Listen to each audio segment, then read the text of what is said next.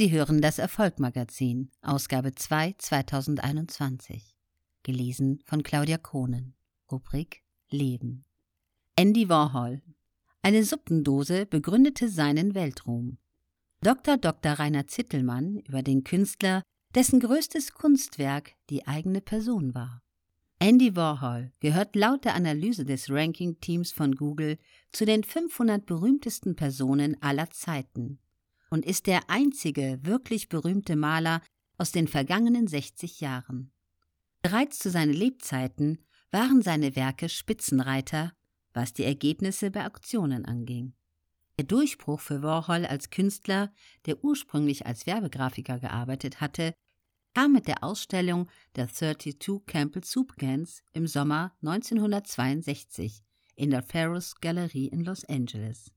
Seine Kunst war von Anfang an verbunden mit einem untrüglichen Sinn für kreative PR. Als die Bilder mit den überdimensionalen Suppendosen erstmals gezeigt wurden, an den Wänden aufgereiht wie Auslagen im Supermarkt, wurde Warhol zunächst dafür verspottet.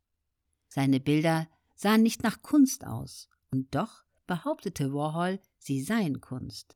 Eine konkurrierende Galerie stellte ihre Schaufenster voller Campbell Suppendosen versehen mit dem Spruch Das Original für nur 33 Cent pro Dose. Warhol nahm daraufhin einen Fotografen mit in den nächsten Supermarkt und ließ sich dabei fotografieren, wie er das Original, also echte Suppendosen, signierte. Eines der Fotos wurde von der führenden Nachrichtenagentur Associated Press übernommen und ging um die halbe Welt. Der bedeutende Kunstkritiker John Perrault schrieb, für Millionen ist Warhol die Personifizierung eines Künstlers. Seine geisterhafte Blässe, das silbrige Haar, die Sonnenbrille und das schwarze Lederjackett tragen zu seinem denkwürdigen Image bei. Vor allem in Verbindung mit sensationellen Schlagzeilen.